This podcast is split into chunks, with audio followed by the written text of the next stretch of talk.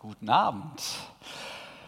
Als ich ganz frisch in den Wahl gekommen bin, das ist jetzt schon, man glaubt es kaum, fast wieder ein Jahr her, da gab es eine denkwürdige Mitarbeitersitzung bei uns. Ich kam hier hin, man erzählte dann so, was man so vorhat und ich habe dann so ganz arglos gesagt, ich bin gekommen, um hier dieses Projekt Expo-Wahl in Gemeindestrukturen zu überführen. Ja, da war mancher sehr erstaunt und sagte, bloß das nicht. Und ich hatte irgendwie so das Gefühl, ich hätte irgendwie gesagt, der Führer möge leben oder sowas. Also es war große Panik im Raum, hatte ich das Gefühl. Und ähm, es hieß bloß das nicht. Ja, wir dürfen auf keinen Fall Gemeinde werden. Wir können uns mit jedem anderen Virus gerne anstecken, aber der bitte nicht, bloß nicht Gemeinde. Ja, und dann habe ich mal so nachgefragt über die Wochen danach und dann stellte sich heraus, diese allergische Reaktion, die hatte viel mit dem zu tun, was man so als Bild von Gemeinde mitbringt. Naja, und mancher dachte dann so an ja, sehr verbürgerlichte Häkelkreis, anbietende Schunkelgruppen und sagt, nee, sowas, sowas wollen wir hier nicht. Und so haben wir darüber zu sprechen begonnen, was das eigentlich ist, Gemeinde, unabhängig von Gestaltungsformen, die es über die Jahrhunderte in den unterschiedlichsten Ausprägungen immer wieder gegeben hat. Wir wollten wissen, was gehört unbedingt dazu zur Gemeinde, was kann man nicht weglassen, was gehört dazu. Und diese zentralen Dinge, die wollen wir in den nächsten Wochen jetzt mal ein bisschen abklopfen und drüber nachdenken. Und wir starten heute mit etwas, wovon die Reformatoren gesagt haben, damit fängt alles an. Das ist die Wiege sozusagen von Gemeinde. Wenn du das nicht hast, wenn das nicht im Zentrum steht, kannst du einpacken dann steht nur Gemeinde drauf, ist aber nicht drin. Das ist so wichtig, weil Gemeinde dadurch überhaupt erst entsteht.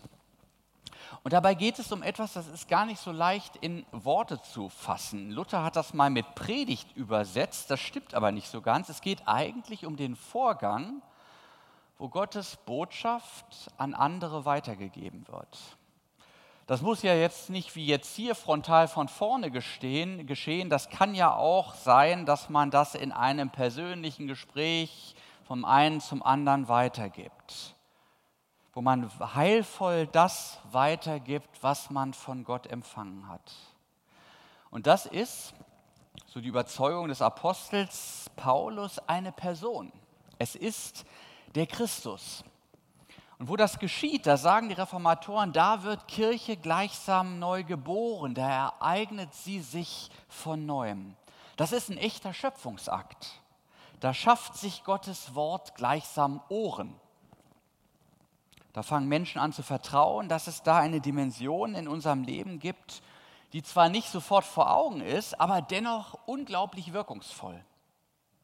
Und die dazu führt, dass Menschen sagen, das Leben bietet so viel mehr als Essen und Schlafen, Geld verdienen und vor sich hin leben.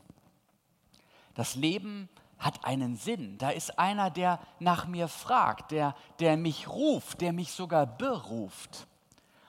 Und die Gemeinschaft all derer, die das hören und dann auch redet, also weiter sagt, was sie da gehört hat, was sie empfangen hat, das, das sind die, die sich Gemeinde nennen das sind die, die Kinder des einen Gottes sind und untereinander als Geschwister verbunden. Ganz merkwürdige Konstellation. Jo, das hat keiner geplant, nicht? Dass die hören und die reden und die treffen einander und sagen, wir sind irgendwie aneinander gewiesen. Wir gehören zusammen, obwohl wir es nicht geplant haben. Das ist nicht so eine Vereinsmeierei, so dass man sagt, ey, wir machen jetzt so ein Clubhaus auf und dann sprechen wir alle über unser Hobby. Nein, sondern das ist viel intimer. Da hat mich etwas angesprochen. Und die anderen, die das auch erlebt haben, deren Stimme ist mir jetzt auch wichtig, weil in ihnen Gottes Wort auch irgendwie ja nachhalt. Und, und daraus entsteht dann eine besondere Gemeinschaft. Paulus konnte über dieses besondere Wort nachdenken, überlegen, warum hören es die einen, die anderen aber nicht. Und im zweiten Brief an die Korinther heißt es folgendermaßen, wenn die gute Botschaft, die wir, also er meint er und die anderen Apostel, die Jünger Jesu, verkündigen, wenn die für jemanden wie hinter einem Schleier erscheint, zeigt das nur, dass er verloren ist. Der Satan, der Gott dieser Welt, hat die Gedanken der Ungläubigen so verblendet, dass sie das herrliche Licht der Botschaft nicht wahrnehmen können. Damit bleibt ihnen unsere Botschaft über die Herrlichkeit von Christus, der das Ebenbild Gottes ist, unverständlich. Und wir ziehen nicht umher und verkündigen uns selbst. Wir verkünden Christus Jesus, den Herrn. Wenn wir etwas über uns selbst sagen, dann allenfalls, dass wir durch das, was Christus für uns getan hat, zu euren Dienern wurden. Denn Gott, der gesprochen hat, es werde Licht in der Finsternis, der hat in unseren Herzen erkennen lassen, dass dieses Licht der Glanz der Herrlichkeit Gottes ist, die uns im Angesicht von Jesus Christus sichtbar wird. Habt ihr schon mal kleine Kinder beim Verstecken spielen beobachtet? Die halten sich ja die Augen zu und sind dann der festen Überzeugung, ich sehe nichts, also sieht mich auch niemand. Ja, putzig nicht, aber nicht ganz so putzig ist es, wenn man sich klar macht, dass wir Erwachsenen unseren Kleinen manchmal in diesen Bereichen wenig nachstehen. So gibt es eine weit verbreitete Ansicht, die schon in den Tagen der Reformation ihre handfesten Anhänger hatte. Damals trat einer der, der klügsten Gelehrten der damaligen Zeit, ein Universalgelehrter, an Martin Luther heran. Sein Name Erasmus von Rotterdam, kann man sich merken, muss man nicht. Und er sagt zum Reformator, sag mal Martin, was macht ihr Evangelischen eigentlich für einen eigenartigen Kult um die Bibel? Dass ihr meint, nur was in diesem Bibelbuch steht, gäbe euch wirklich Gewissheit im Glauben an Gott. Siehst du nicht, dass jeder aus der Bibel das herausliest, was er gerade selber mag? Siehst du nicht, dass wenn zwei Theologen die Bibel auslegen, man hinterher drei Meinungen hat, wie sie zu verstehen sei? Also Martin, lass den Quatsch mit der Bibel. Sie ist ein dunkles Buch, das keiner richtig verstehen kann. Ordne dich dem Lehramt der römischen Kirche unter. Die wissen, wie der Hase läuft, die machen das seit Jahrhunderten deren Klugheit und auch ihr besonderer Draht zum Himmel, der wird die Sache schon richten. Aber sich alleine mit der Bibel hinzusetzen und sie lesen, das, das sollte man schön sein lassen. Da, da wird nichts Gutes draus. Wir sehen dieselbe Denke wie unsere Kinder. Ich sehe nichts, also gibt es hier nichts zu sehen. Die Vision, also die rechte Sicht auf die Dinge des Lebens, die müssen wir uns woanders holen, sagt Erasmus. In der Bibel jedenfalls, da finden wir sowas nicht. Martin Luther schüttelt den Kopf. Du irrst, sagt er zu Erasmus. Nur weil du nichts siehst, heißt das noch lange nicht, dass die Bibel ein dunkles und unklares Buch ist. Die Bibel ist vielmehr ganz klar. Sie ist sozusagen ein Buch mit eigener Beleuchtung. Christus selbst, seine Herrlichkeit, die leuchtet in ihm. Durch den Heiligen Geist hat sie die Kraft, sich selbst zu verdeutlichen. Sie hat die Kraft, die Festung deiner Vorurteile zu durchbrechen und sich direkt vor das Angesicht Gottes zu stellen. Sie unterrichtet dann zuverlässiger über die Dinge Gottes und die Dinge des Lebens als irgendeine andere Quelle. Die Schrift, und jetzt wird es richtig heiß, braucht im Entscheidenden nicht einmal einen Ausleger, sagt Luther. Sie legt sich nämlich selbst aus. Das bedeutet jetzt überhaupt nicht, dass es auch hilfreich sein, kundige Menschen heranzuziehen, die sie einem erklären, gute Theologen, hilfreiche Kommentare und so weiter. Dadurch erlangt man hilfreiche Impulse für Wortbedeutung oder geschichtliche Hintergründe, alles gut und wichtig. Aber das hauptsächliche Verstehen geschieht auf einer ganz anderen Ebene, sagt Luther. Es geht in diesem Buch zwischen Genesis 1 und Offenbarung 22 nur um ein Thema. Gott liebt den Menschen, der anscheinend jederzeit bereit zu sein scheint, sein Leben wegzuwerfen. So sehr, dass Gott alles einsetzt, was er hat. Es geht um diese eine starke Richtung von Gott zum Menschen. Also eine klassische Liebesgeschichte, könnte man sagen. Und dieses Unternehmen gipfelt in der Person des Christus. Das kannst du nicht verpassen, sagt Luther, wenn du dieses Buch mit offenem Herzen liest. Es mögen tausend Einzelfragen bleiben, aber Christus, der wird dir nicht entgehen, weil er selbst sich zeigen wird. Menschen seit hundert Generationen bestätigen das und das zu verneinen, ist, als ob man nachts in Berlin unterwegs ist, zum Pariser Platz geht und sagt, Brandenburger Tor habe ich nicht gefunden. Die Batterien in meiner Taschenlampe waren nämlich leer. Dann würde man sagen, hier, vergiss die Taschenlampe, das Tor ist doch angestrahlt. Jesus leuchtet doch von allein, ist sozusagen einleuchtend. Eine Taschenlampe brauchst du da allenfalls für Details. Wenn dir in seinem Schatten, sagen wir, ein Brillenglas rausfällt und du am Boden suchen musst. Aber das Brandenburger Tor ist doch da, das siehst du auch ohne Brille. Luther wusste um diese Eigenart der Bibel, dass sie ihr Verstehen im Entscheidenden selbst wirkt. Und deshalb sagt er zu Erasmus, du fragst, warum du nicht kapierst, warum die Bibel so unverständlich, also warum die Bibel ähm, von nicht jedem verstanden wird. Er sagt, weil du verstockt bist, weil du ein der Sache des Evangeliums entfremdeter Geist bist, so hat das wörtlich gesagt. Denn nur wer die Sache der Schrift hat, nämlich Christus, der uns in ihr begegnen will, der versteht auch die einzelnen Worte. Die Sache ist klar, die Worte, das ist sozusagen das, an dem wir arbeiten. Und wer Christus nicht hat, der versteht hier nur Bahnhof und Bratkartoffeln. Ihr Lieben, wir bewegen uns hier geradewegs auf eine Kernfrage des christlichen Glaubens hin. Eine Frage, die Familien beschäftigt, Freunde, Liebespartner. Denn die Frage ist ja doch, wie kann es sein, dass die Jünger vor dem Menschen Jesus, der in einem dreckigen Stall geboren wird und an einem Kreuz endet, dass die vor ihm niederknien und sagen, wir sahen seine Herrlichkeit. Eine Herrlichkeit als des eingeborenen Sohnes vom Vater, voller Gnade und Wahrheit ein Stall, ein Kreuz und solche Worte. Wie kann es sein, dass da etwas ist, obwohl es viele nicht sehen, obwohl viele mit dem christlichen Glauben nicht mehr anfangen können, als dass sie gönnerhaft sagen, ja, pädagogisch ist schon irgendwie wertvoll. Wie verhält sich eigentlich der Glaube zur erfahrbaren Wirklichkeit unseres normalen Lebens?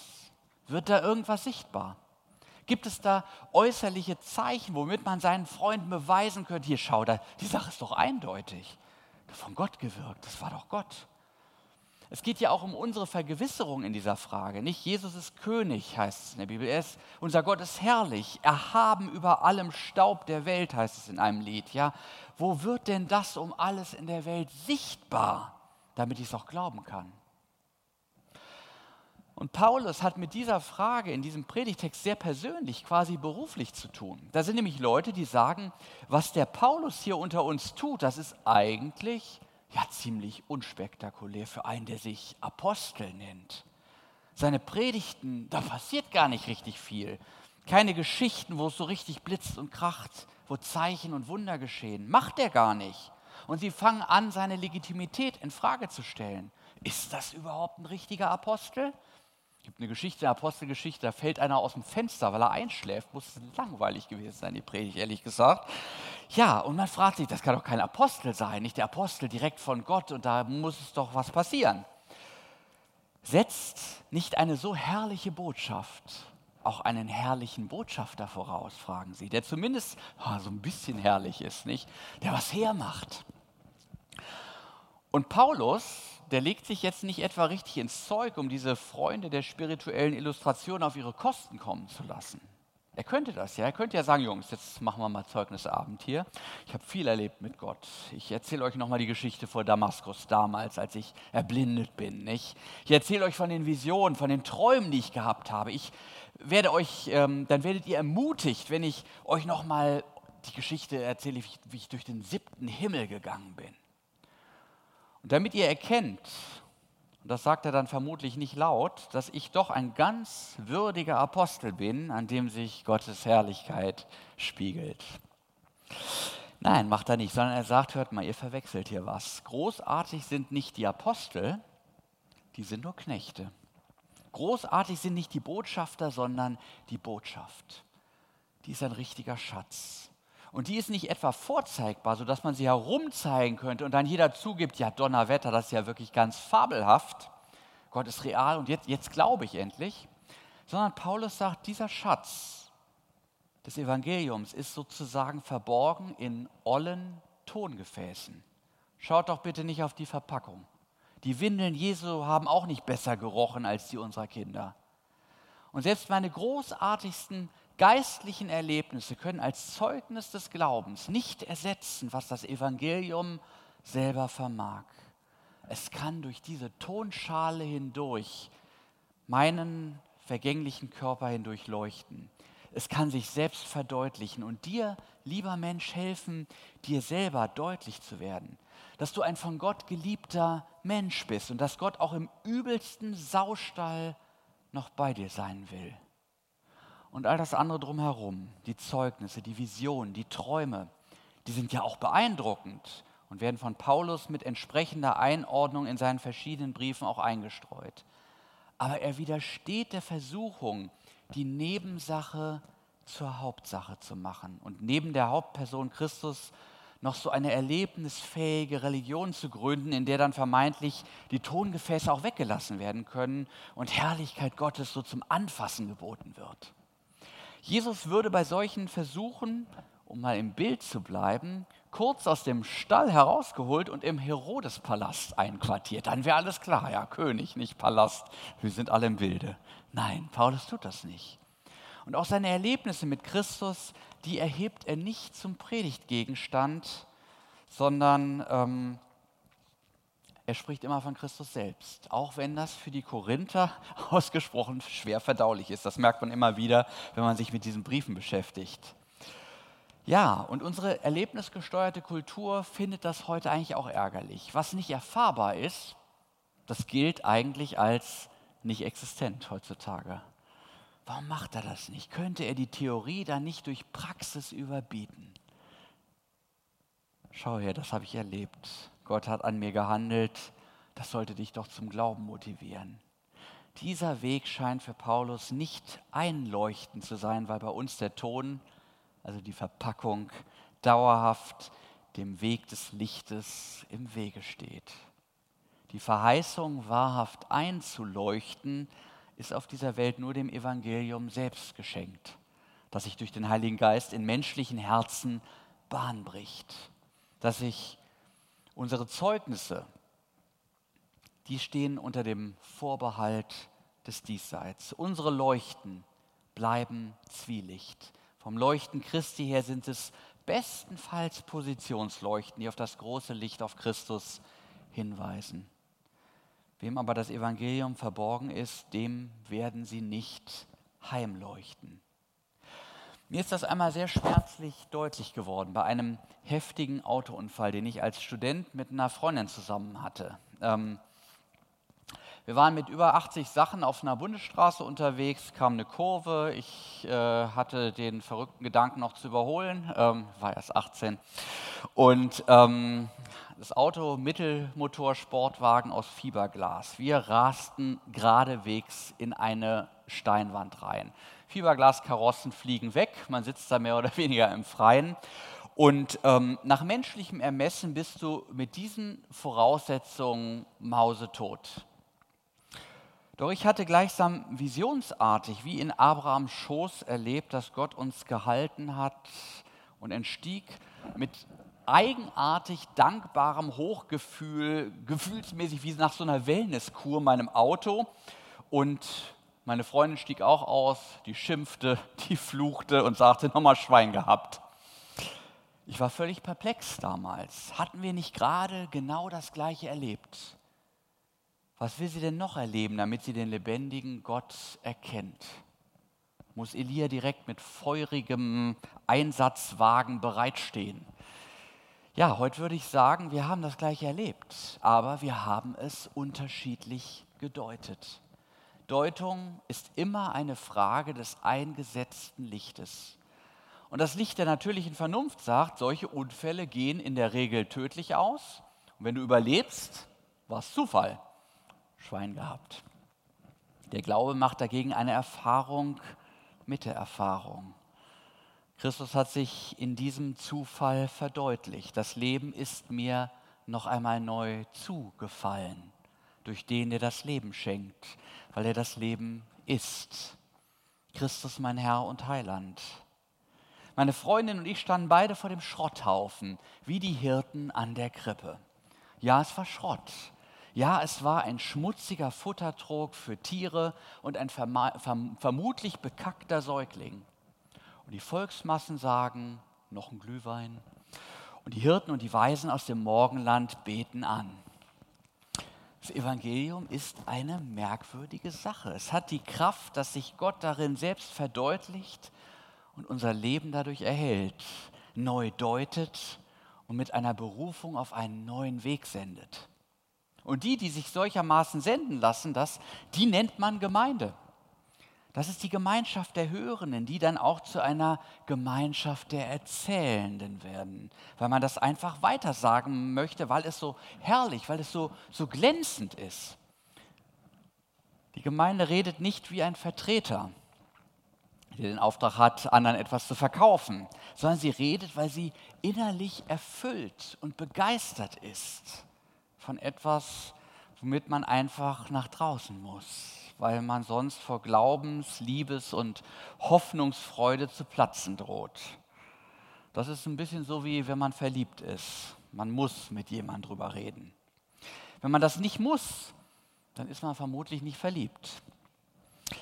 Und eine Gemeinde, für die das Wort Gottes nicht wichtig ist, die ist wohl keine Gemeinde, sondern vielleicht so ein Kulturverein für religiöse Brauchtumspflege. Kann man machen, muss man aber nicht.